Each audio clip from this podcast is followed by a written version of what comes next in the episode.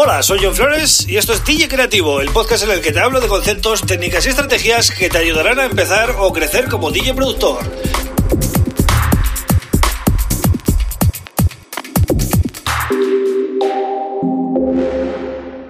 Hola, bienvenido, bienvenida a DJ Creativo. Mi nombre es John Flores y este es el episodio número 87.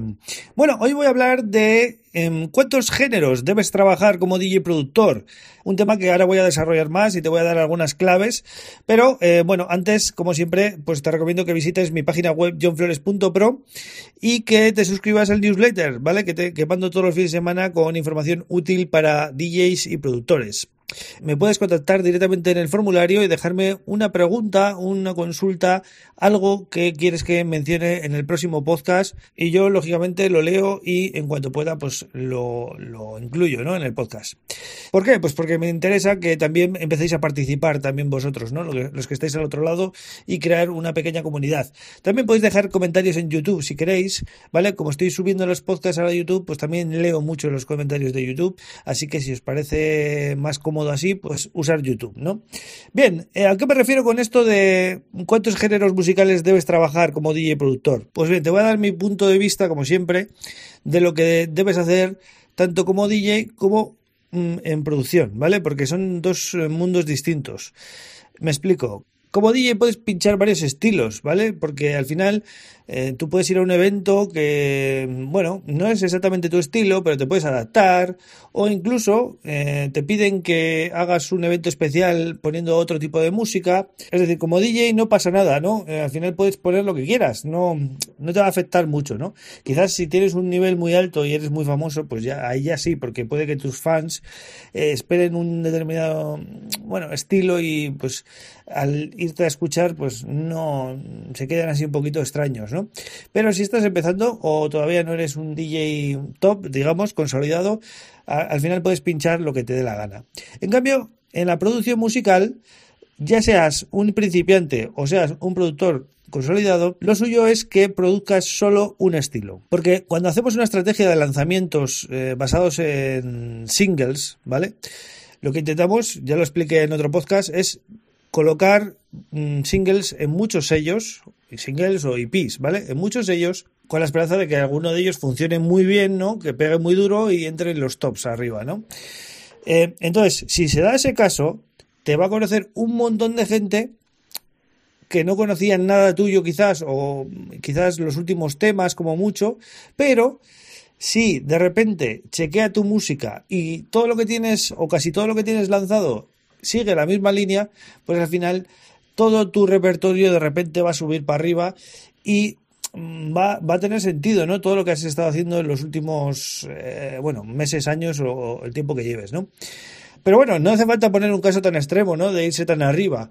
Si tú estás empezando a sacar música y, bueno, vas generando tus seguidores, en cuanto cambies un poquito de estilo, va a haber gente que diga, el tema anterior me gustó, pero este no es mi rollo. Y como saques otro que no es su rollo, pues igual ya a la tercera te dejan de seguir, ¿vale? Entonces, la gente quiere, eh, digamos, una fórmula, es decir, les gusta tu fórmula y la, y la siguen hasta la muerte. Dices, hombre, esto es muy limitado. Pues es que eh, la estrategia de producción, como hemos hablado alguna vez, es al final puro marketing. Entonces, un producto, un artista y todo el rato la misma línea. Sí que es verdad que puedes ir adaptándote a los tiempos, es decir, si ahora, por ejemplo, se lleva el tecno y sacas tecno, pues te va a ir bien.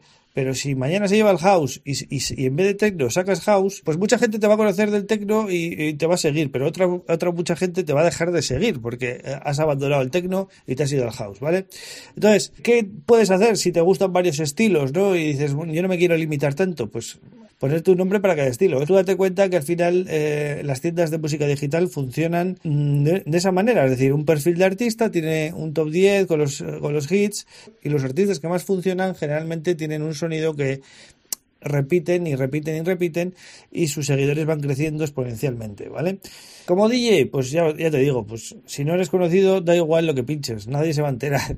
Y si eres conocido, sí que es verdad que tienes que cuidarlo ya más, pero incluso DJs muy top, eh, yo he visto que hacen sesiones muy distintas. Es decir, en un, en un local o evento o festival pueden pinchar un estilo y en otro evento pinchan otro y no nadie les juzga por ello, ¿vale? Entonces, ¿cuántos géneros puedes tocar como DJ productor? Que era eh, un poco el tema inicial. Pues como DJ, los que quieras, digamos, dentro de, de, un, de un abanico que tenga algo que ver, ¿vale? Si no eres conocido, los que quieras sin más. y, y, como productor sí que te recomiendo que eh, seas constante con un estilo o que te gusten varios. Y si quieres sacar música distinta, yo te recomiendo que eh, tengas nombres diferentes para cada estilo. Hay gente que pasa de estas cosas y produce lo que le da la gana con su nombre y ya está, y no se complica. Pues también hay casos, no te voy a decir que no, pero yo no te lo recomiendo. Yo te recomiendo que crees un producto eh, un nombre, un producto, un, que en este caso es la música, y haz un marketing enfocado a eso, ¿vale? Y si quieres hacer otro estilo, pues creas otro, otro nombre, otro producto, otro marketing diferente para ese otro estilo. Y yo creo que te va a ir mucho mejor. Sí que puedes aprovechar los seguidores de uno para decirle, oye, mira, también hago esto, los que queráis, tal, seguirme aquí. Entonces, eh, digamos que no partes de cero en el otro estilo. También puedes aprovechar los contactos que hayas hecho con, tu otro estilo para empezar en el otro, que eso lo hacen también muchos artistas. Es decir, eh, hay artistas que de repente sacan con un sello súper importante, con un nombre nuevo, y la gente dice, pero ¿quién es este tío? ¿De dónde ha salido? Pues este tío resulta que quizás es un productor que lleva ya 25 años y es súper conocido en otro estilo y simplemente ha tenido que cambiarse el nombre, hacer un par de llamadas y saca con ese sello súper grande, ¿no? Así que bueno, hay casos para eh, todos los gustos y, para, y de todos los colores. Así que nada más, espero que te haya gustado esta pequeña, bueno, reflexión, mm, llámalo como quieras, pero al final son temas que me gusta hablar de ellos porque al final son temas de, del DJ productor, del día a día y me gusta eh, comentarlo en este podcast, ¿no? Espero que a vosotros os guste también este tipo de, de temas, me podéis dejar el feedback para, bueno, para saber yo si os está gustando un poquito el podcast, ¿no? Así que nada más, yo vuelvo mañana con otro tema súper interesante. Muchas gracias por estar ahí. Un abrazo. Thank you.